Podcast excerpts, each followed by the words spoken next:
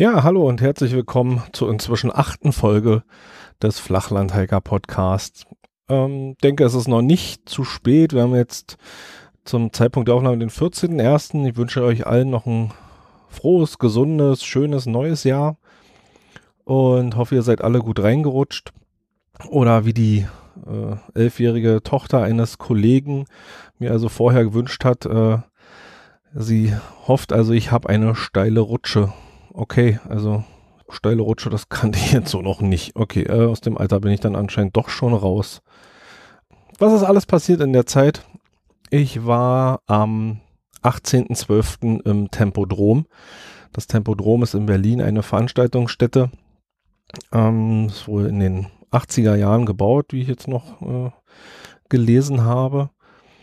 Ähm, dort war ich schon öfter mal, was heißt öfter, das ein oder andere Mal. Die haben äh, ab und zu so äh, Eiskunstlaufveranstaltungen.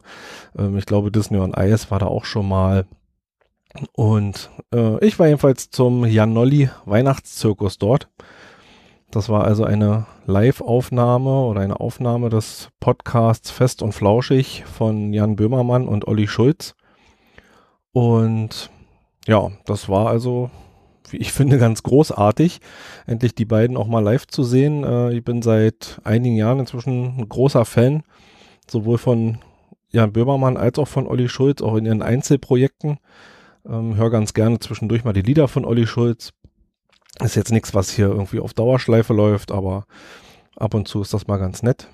Und ja, Jan Böhmermann, da gibt es ja eigentlich auch nur diese zwei Varianten. Entweder man mag ihn nicht oder man mag ihn sehr. Und ich gehöre also zu denen, die ihn dann doch eher ziemlich mögen. Also seine Art von Humor, die sicherlich nicht für jeden etwas ist, trifft also mich ziemlich gut oder meine Art von Humor ist ähm, manchmal ähnlich. Ich mag das, wie gesagt, sehr, was er macht. Und ging dann auch schon so weit, also ich habe alle Podcasts von Olli Schulz und Jan Böhmermann nachgehört, damals bei Radio 1, als sie noch dort waren, konnte man das ja auch nachhören. Dann jetzt bei Spotify. Seit inzwischen auch, ich weiß gar nicht, ein, zwei Jahren. Und ja, dieser Janolli Weihnachtszirkus, erstmal war es natürlich ein Riesenkrampf, dort überhaupt an Karten zu kommen. War also irgendwie erst, ich glaube, ein, zwei Wochen vorher wurden die freigeschaltet. Ich habe bei Eventim das Ganze versucht zu bekommen. Nachher hat es dann auch geklappt. Allerdings leider nur eine Karte. Ich wollte eigentlich mit meiner Frau hingehen. Aber ja, also immer wenn irgendwas von Jan Böhmermann im Verkauf ist an Karten, ist das also äußerst schwierig, daran zu kommen. Die Server, die ähm, stürzen da regelmäßig ab und ja, also wie gesagt, ich bin dann zwar in die zweitschlechteste Kartenkategorie gekommen, habe dann so ein bisschen ja mit etwas schlechterem äh, Blickfeld einen Sitz gehabt. Das Tempodrom kann man sich halt vorstellen, eigentlich so als Art Zirkusmanege. Traditionell ist da auch immer der Roncalli Weihnachtszirkus zum Beispiel zu Gast. Und ähm, dieser Weihnachtszirkus hat jetzt dann quasi diesen einen Tag Pause extra gemacht oder gehabt, weiß ich nicht, damit halt ähm, Jan und Olli da auftreten können. Und in diesem Rondell, die haben halt da zwei Schreibtische hingestellt. Ja, wie in einem Zirkus üblich, unten halt auch noch so ein paar, äh, ich sag mal so, die VIP-Loge aufgebaut rundrum. Und das Podcast-Intro, was ja sonst auch immer von Marco Göllner ähm, gesprochen wird, der ziemlich viel so in Richtung Hörspiel etc. macht. Der war dann auch da, hat das Ganze live gesprochen. Ja, das war einfach mal schön, ähm, das Ganze wirklich mal hautnah so mitzuerleben.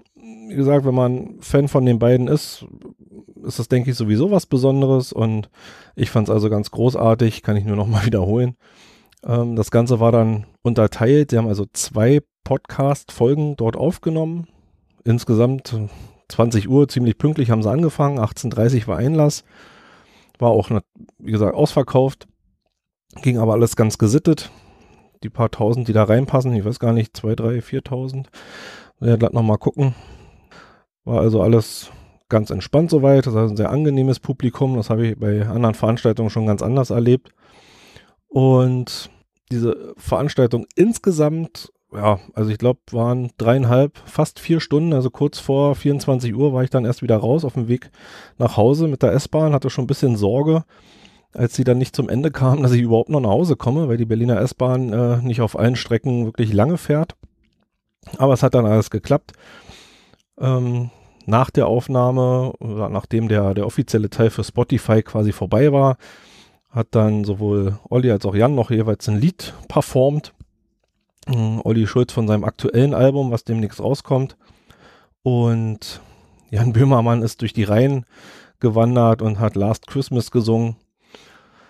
Ja. Also insgesamt, es war, wie gesagt, eine tolle Veranstaltung. Ich kann eigentlich Jan Böhmermann nur jedem ans Herz legen. Ja, es kommt nicht jeder mit seinem Humor zurecht. Muss ja auch nicht. Er mm, oder an ihm scheiden sich sicherlich die Geister.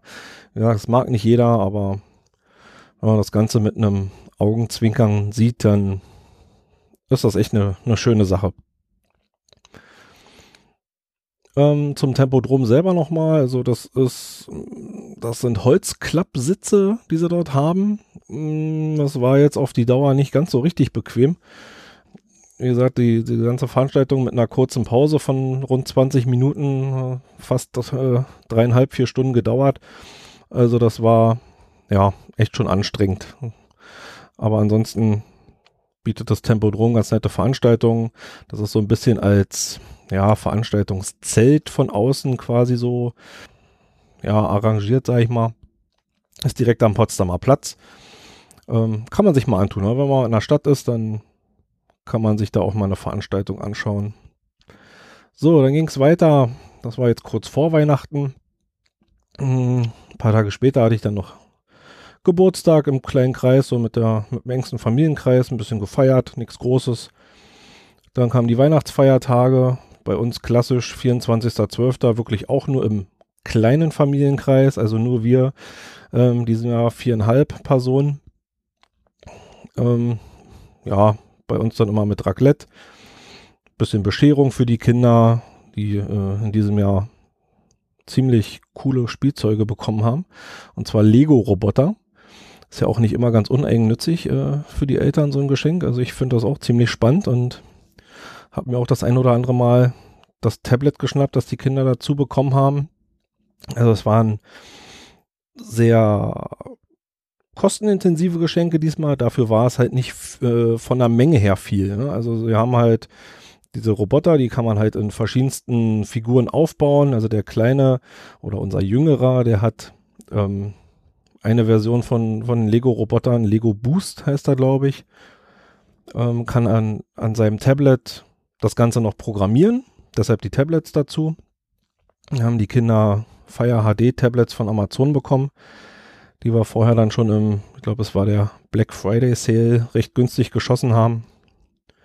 Ähm, ist ganz praktisch, wenn man da halt auch so Kinderprofile einrichten kann und die Kinder haben Zugriff auf äh, Kinderbücher für, ich glaube, zwei Jahre ist das inklusive von Amazon und also echt eine schöne Sache und sind jetzt auch in einem Alter, wo sie vernünftig damit umgehen können. Und wie gesagt, also diese Roboter, so wie den ähm, kleineren, der große, unser größerer hat den Lego EV3 Roboter bekommen. Insofern auch nicht ganz uneigennützig für ihn aus unserer Sicht, weil er auch in der Schule, in der Oberschule, wo er ist, ähm, gibt es nicht nur eine Lego AG, sondern sie lernen dann auch im Unterricht später Programmieren anhand dieser Lego-Roboter. Und das ist dann natürlich ein äh, nicht nur schönes, sondern auch praktisches Geschenk, dass er dann damit auch ja, zu Hause üben kann. Wie gesagt, nicht ganz günstig, die Dinger, aber ich denke, heutzutage gehört der Umgang mit äh, Programmierung und mit Tablets und so einfach dazu zur, zur Entwicklung der älteren Kinder. Und deshalb haben wir uns dafür entschieden. Wie gesagt, dafür gab es dann nicht mehr großartig irgendwas drumherum. Also kann mich ja an Jahre erinnern, dass bei der Bescherung ja so ja, gefühlt tonnenweise Geschenke unterm Weihnachtsbaum lagen. Und von daher hat uns das jetzt eigentlich ganz gut gefallen. Lieber eine Sache, dafür was Größeres. Und die Kinder haben sich riesig gefreut, haben auch sofort angefangen zu bauen. Wie gesagt, die kann man in verschiedenste Figuren, also man kann aus den Robotern Gitarren bauen, man kann ja, so, ein, so, so ein Roboter auf Ketten bauen, der dann durch die Gegend fährt, der dann spricht oder bestimmten, einen bestimmten Parcours abfahren kann und so weiter. Ja, der erste und zweite Weihnachtsfeiertag, da gab es dann mh, hm, so ein bisschen die üblichen Wehwehchen der buckligen Verwandtschaft. Ähm, jeder will halt zufriedengestellt werden. Am zweiten Feiertag, das haben wir dann auch noch quasi als Familiengeschenk bekommen, waren wir bei einem äh, bei einer Sportveranstaltung und dazu kann ich euch mal einen kleinen O-Ton einspielen. Den könnt ihr mal jetzt reinhören. Liebe Zuschauer, hallo Eishockey-Freunde, herzlich willkommen zum heutigen Weihnachtsspiel, herzlich willkommen zum heutigen Spiel des 35. Spieltags der Deutschen Eishockey-Liga. Herzlich willkommen zum heutigen Spiel der Eisbären Berlin gegen die Fischtown Pinguine aus Bremerhaven. Ja, wir waren beim Eishockey. Die Eisbären Berlin, die spielen ja seit etlichen Jahren in der Mercedes-Benz Arena, beziehungsweise früher hieß das ja O2 World. Da war ich ja dann auch ähm, seit der Öffnung der damaligen O2 World beruflich verbunden mit der ganzen Thematik, was das Thema Eis, Eishockey etc. anging. Und ähm, von daher war es mal wieder ganz schön, äh, seitdem ich die Arbeitsstelle gewechselt habe, inzwischen auch schon einige Jahre her, dann mal wieder an alter Wirkungsstätte dabei zu sein. War eine spannende Zeit und ist, wie gesagt, immer wieder mal schön, wenn man ab und zu im Jahr da noch mal vorbeikommt, auch mal den alten Kollegen Hallo sagen kann und ja, wenn man weiß, wie das so hinter den Kulissen auch alles läuft, dann macht das die Sache noch mal ein bisschen spannender. Man hat aber auch deutliche Veränderungen zu früher gesehen. Also schon beim Einlass, die Kontrollen sind über die Jahre deutlich intensiver geworden. Das muss also jeder auch wirklich durch einen Metalldetektor durchlaufen, wie am Flughafen. Gut abgetastet und Taschenkontrolle, das war schon immer. Inzwischen sind ja nur noch Taschen bis Größe DIN A4 erlaubt, ähm, eigentlich in ziemlich allen Veranstaltungsstätten, die ich jetzt hier in Berlin so kenne. Ähm, ja, ist natürlich der, der Hintergrund, dass man versucht, äh, jedes Risiko irgendwie auszuschließen wird man nie ganz können, aber darauf muss man sich jetzt halt bei Veranstaltungen einstellen. Also der Einlass dauert insgesamt ein bisschen länger. Und ja, weiß ich nicht, es standen jetzt halt zum Beispiel so sechs Polizisten im Foyer mit, äh, mit rum, die, ich sag mal, aufgepasst haben. Das ist schon so ein bisschen befremdlich, finde ich, wenn die da mit ihren Maschinenpistolen stehen. Ja, aber gut, das hat die Zeit halt mit sich gebracht. Ähm, denke, damit muss man einfach jetzt leben erstmal. Und wenn man sich halt wirklich immer wieder bewusst macht, dass das alles zu unserer Sicherheit, dann kann man sicherlich auch gut damit leben. Ja, das Eishockeyspiel, äh, wie gesagt, war, war schön, mal wieder da zu sein. Eishockey habe ich jetzt ähm, ja nicht so selten, aber die erste Liga, dann den Eisbären, die inzwischen auch in diesem Jahr in der Tabelle ganz gut mitspielen. Also die Playoff-Teilnahme, denke ich, ist so gut wie sicher. Ähm, das war mal wieder ganz schön. Ähm, zwischendurch waren wir noch im Planetarium zweimal. Das zweite Mal dann auch ähm, an Silvester mit den Kindern. Äh, Berlin hat drei Planetarien. Ich denke, das ist für eine Stadt eine recht komfortable, eine komfortable Dichte an Planetarien. Und da wir da schon ewig nicht mehr waren, ich glaube, ich war als Kind das letzte Mal im Planetarium, haben wir uns gedacht, gut, wenn wir das auch unseren Kindern mal ein bisschen näher bringen, die Preise sind okay. Da kostet eine Familienkarte 21 Euro.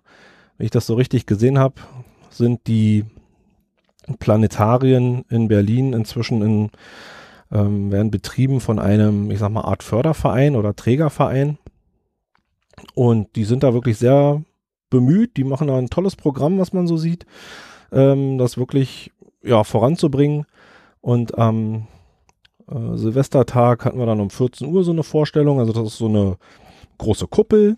Ja, in der Mitte war das äh, war so ein großes Projektionsgerät, was die auch hoch und runter fahren konnten, dann entsprechend um den diesen kleinen Veranstaltungssaal, nenne ich es mal, auch noch ein bisschen zu vergrößern. Und wir haben uns da angeguckt mit Raketen zu Planeten und das andere Mal Raumschiff Erde.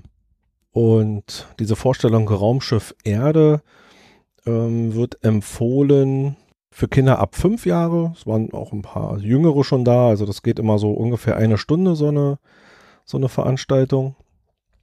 Ja, ab fünf Jahre. Jetzt ist sicherlich nichts mehr irgendwie für 16, 17, 18-Jährige, aber auch für uns Eltern andererseits war es doch nochmal ganz spannend, weil so ein paar Sachen gegenüber zumindest meiner Schulzeit haben sich geändert, dass ja Pluto kein eigener Planet mehr ist in unserem Sonnensystem und ja, um einfach auch ein bisschen auf dem Laufenden zu bleiben. Und insgesamt war es einfach schön. Und dieses äh, mit Planeten, mit Planeten, ja, mit Raketen zu Planeten, ähm, kann ich euch mal noch kurz von der Internetseite die Beschreibung vorlesen. Mit einem Countdown startet das Planetariumsraumschiff und ihr saust in den Weltraum. Ihr lernt die sonnenbeschienene Tagseite der Erde sowie die dunkle Nachtseite mit den hellen Lichtern der vielen Städte kennen. Die Reise geht weiter zum Mond, unserem nächsten Nachbarn. Wir entdecken seine unzähligen Krater und großen dunklen Flecken. Am Ende wird es noch einmal wirklich heiß. Wir besuchen die Sonne, einen richtigen Stern. Ja, also wie gesagt, man ähm, durch die komplette Galaxie kriegt diverse Infos, alles so für Kinder, ähm, aufbereitet. Achso, das Ganze wird live gesprochen. Ist vielleicht noch ganz interessant. Ähm, also das ist wirklich eine schöne Sache. Wir sind auch demnächst jetzt nochmal, ich glaube nächste Woche gucken wir uns noch eine Veranstaltung an im Planetarium. Hm. Dann werden wir sicherlich auch mal zum Karl Zeiss Großplanetarium, das haben von uns aus gesehen anderen Ende von Berlin, ähm, müsste der Bezirk Lichtenberg, glaube ich, sein. Das werden wir uns auch nochmal angucken. Prinzipiell sei nochmal gesagt, ähm, man kann sich dort Karten online reservieren über ein Kontaktformular. Für dieses Planetarium am Insulana, wo wir waren, ist das Ganze ähm, eine reine Reservierung. Die muss man also eine halbe Stunde äh, vor Veranstaltungsbeginn abholen, die Karten. Man kann nur Bar zahlen. Ähm, preismäßig, wie gesagt, ist für Erwachsene normalerweise 8 Euro, ermäßigt 6 Euro. Familienkarte 21 Euro. Also das kann man schon mal machen. Ist eine schöne Alternative zu so einem ja, normalen Kinobesuch. Ähm, und wie gesagt, in diesem Karl Zeiss Planetarium, da möchte ich eigentlich auch nochmal entweder mit den Kindern hin oder auch gerne mal ohne, weil die bieten auch viele Veranstaltungen äh, für Erwachsene an. Also, was ich, kulturelle Veranstaltungen oder es wird halt Musik gespielt. Ich glaube, es gibt Veranstaltungen von, von Queen und naja, alles Mögliche. Ich verlinke euch das natürlich in den Shownotes, da könnt ihr mal durchgucken. Und bei einem Berlin-Besuch sicherlich auch mal wert, da reinzuschauen, ob man da nicht mal vorbei kann. Das ist halt ein bisschen abseits vom üblichen ähm, touristischen Zeugs, was man in Berlin so machen kann. Aber sowohl für Kinder als auch für Erwachsene echt eine feine Sache. Und in dem Zusammenhang äh, bin ich auch drauf gekommen, ähm, euch mal eine Podcast-Empfehlung zu, zu geben. Und zwar den Raumzeit-Podcast. Das Ganze wird, ähm, ich sage mal, von dem Team der Metaebene produziert. Ähm, vorne natürlich der Tim Püttloff. Und der hat, wenn ich das so richtig verstanden habe, diesen Podcast gestartet äh, vor einiger Zeit mh, als Auftragsproduktion. Und als dann das Ganze eingestellt werden sollte, hat er sich überlegt, das Ganze dann halt, ja, ja, auf seine Kappe das Ganze zu nehmen und den weiterzuführen. Und er hat da immer so wechselnde Interviewpartner zu bestimmten Themen und das ist echt eine feine Sache. Da äh, kann man gut zuhören, kann eine Menge Infos mit rausnehmen. Also es ging beispielsweise in Genau, ich glaube, die letzte Folge, die, die er online gestellt hat, war von Mitte Dezember 17. Und die wurde sogar dann live aufgenommen im Karl Zeiss Großplanetarium. Und also wenn das nochmal stattfindet, da will ich auf jeden Fall dabei sein. Klickt euch da mal durch, das ist echt eine feine Sache. Planetarium kann man machen. Mit diesen Karten erwirbt man dann auch gleichzeitig ähm, das Recht, innerhalb von sechs Wochen auch die jeweilige Sternwarte zu besuchen. Muss natürlich schönes Wetter sein. Ne, also Planetarium ist das, wo es vorgeführt wird und die Sternwarte ist dann das, womit man dann halt wirklich ähm, nach Sternen oder Planeten etc. gucken kann. Ähm, wir hatten leider jetzt immer sehr bewölktes Wetter. Das werden wir noch nachholen. Die sechs Wochen sind für uns ja noch nicht rum. Und dann werden wir mit den Kindern da auch nochmal in die Sternwarte gehen. Und das war sicherlich auch nicht ähm, der letzte Besuch, wie gesagt, nächste Woche sind wir eh nochmal unterwegs und für den Preis ist das wirklich, wirklich schön. So, was bleibt noch? Ja, Bienen-Update gibt es noch. Leider kein schönes. Um Weihnachten rum steht ja für einen Imker regelmäßig die Varroa-Behandlung an. Also der Imker muss dafür sorgen, dass eine sogenannte Restentmilbung stattfindet, um den Bienen zu ermöglichen, milbenfrei in das nächste Bienenjahr zu starten. Diese ganze Behandlung ist, ja, ich sage mal, einfach gesagt, erlaubt nur bis Ende des Jahres. Gibt es verschiedene Möglichkeiten. Ich behandle meine Bienenvölker mit Oxalsäure und musste dann leider feststellen, das, was ich in den letzten Folgen ja schon so langsam Stück für Stück angekündigt habe, dass die Völker recht schwach waren. Hm, gerade beim letzten Mal habe ich ja noch gesagt, ich bin da guter Dinge, dass also einige durchkommen. Ja, das hat sich nicht bewahrheitet. Kurz gesagt, ich habe momentan nur noch ein Volk, was hoffentlich jetzt den restlichen Winter überlebt. Die habe ich also dann nur noch behandeln müssen, dürfen. Ja, eher dürfen. Die anderen haben sich also sogenannt äh, leer geflogen oder kahl geflogen. Es waren also auch keine toten Bienen mehr da. Das spricht also dafür, dass einerseits die Völker wirklich stark geschwächt waren, vielleicht durch Varroa-Befall, was wahrscheinlicher ist. Ähm, vor ein, zwei Jahren ist verseuchtes Bienenwachs nach Deutschland gekommen, aus, ja, weiß nicht, ob es China war, aber es war auf jeden Fall den, aus den asiatischen äh, Ländern und zwar mit Stearinsäure versetzt. Und das hat dazu geführt, das wurde halt von den Wachsverarbeitern so in den Wachskreislauf mit aufgenommen. Da wurden Mittelwände draus ähm, gepresst, ähm, was dann dazu geführt hat, dass ich offensichtlich auch äh, von diesem betroffenen Händler was gekauft habe. Das ist alles jetzt noch nicht hundertprozentig bewiesen, ist auch sehr schwer. Aber so wie es aussieht, äh, wie gesagt, bin ich von diesem Wachsskandal auch betroffen.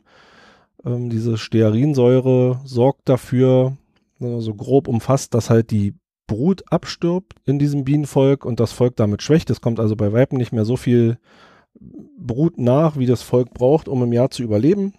Das Ganze zieht sich leider über einen sehr langen Zeitraum, bis es dann wirklich zu Völkerzusammenbrüchen kommt. Ähm, ja, das ist eigentlich auch, diese ganze Wachsskandal ist durch die Presse gegangen. Der Markus Gann, ein Imker, der also stark davon betroffen war, auch von diesem Völkersterben durch dieses Bienenwachs, hat das Ganze angestoßen. Es wurden Petitionen gestartet, damit im Bundestag also neue Richtlinien verabschiedet werden oder Gesetzesentwürfe in Gang kommen, um also Bienenwachs wirklich ähm, die Qualität von Bienenwachs ja, gesetzlich festzuschreiben. Also es ist offensichtlich so, es ist ja so ziemlich alles in Deutschland geregelt, sollte man meinen. Die Bürokratie macht ja davor fast nichts halt. Aber vor diesem Thema Bienenwachs, ähm, ja, da hat sich bisher anscheinend keiner drum gekümmert.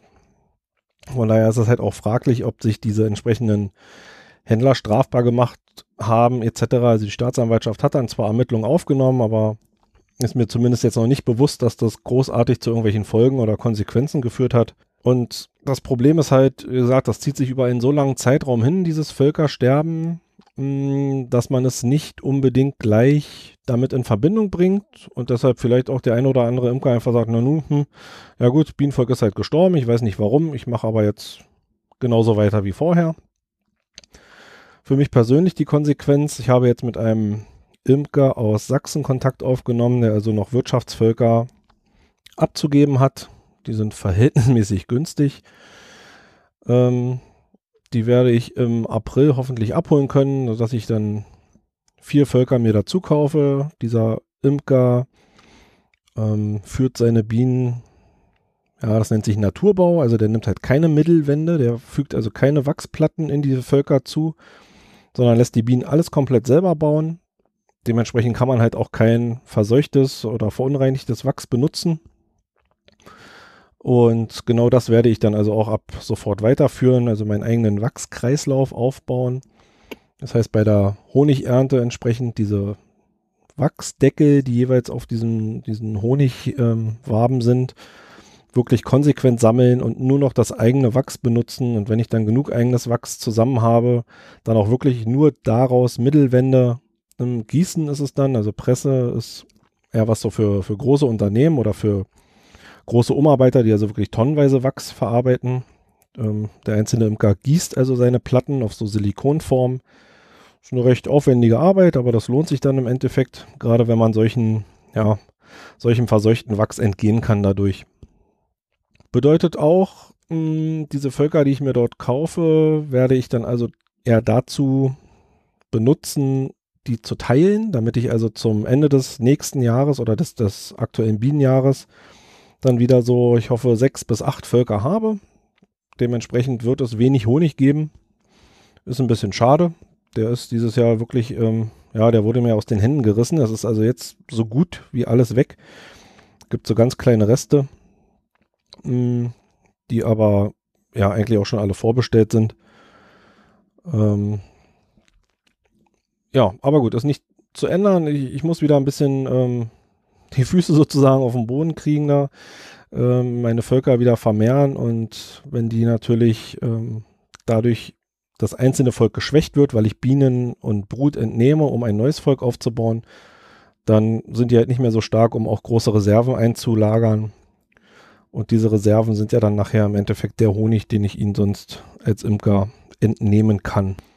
Da werde ich euch sicherlich auf dem Laufenden halten. Wie gesagt, jetzt ist erstmal Ruhe eingekehrt soweit. Das eine Volk, was da noch ist, kann ich jetzt nicht irgendwie weiter damit irgendwas machen. Die sind jetzt da in ihrer Kiste, die halten sich hoffentlich schön warm. Ich hoffe, es sind von der Anzahl her noch so viele, dass die wirklich den Winter überstehen, dass die eine gesunde Königin noch drin haben und dann, sobald es wieder ein bisschen wärmer wird, ähm, Mitte, Ende März, Anfang April, hoffe ich, dass die wieder so richtig in Fahrt kommen mit den vier zugekauften Völkern dann mit fünf Völkern quasi insgesamt starten in die Bienensaison.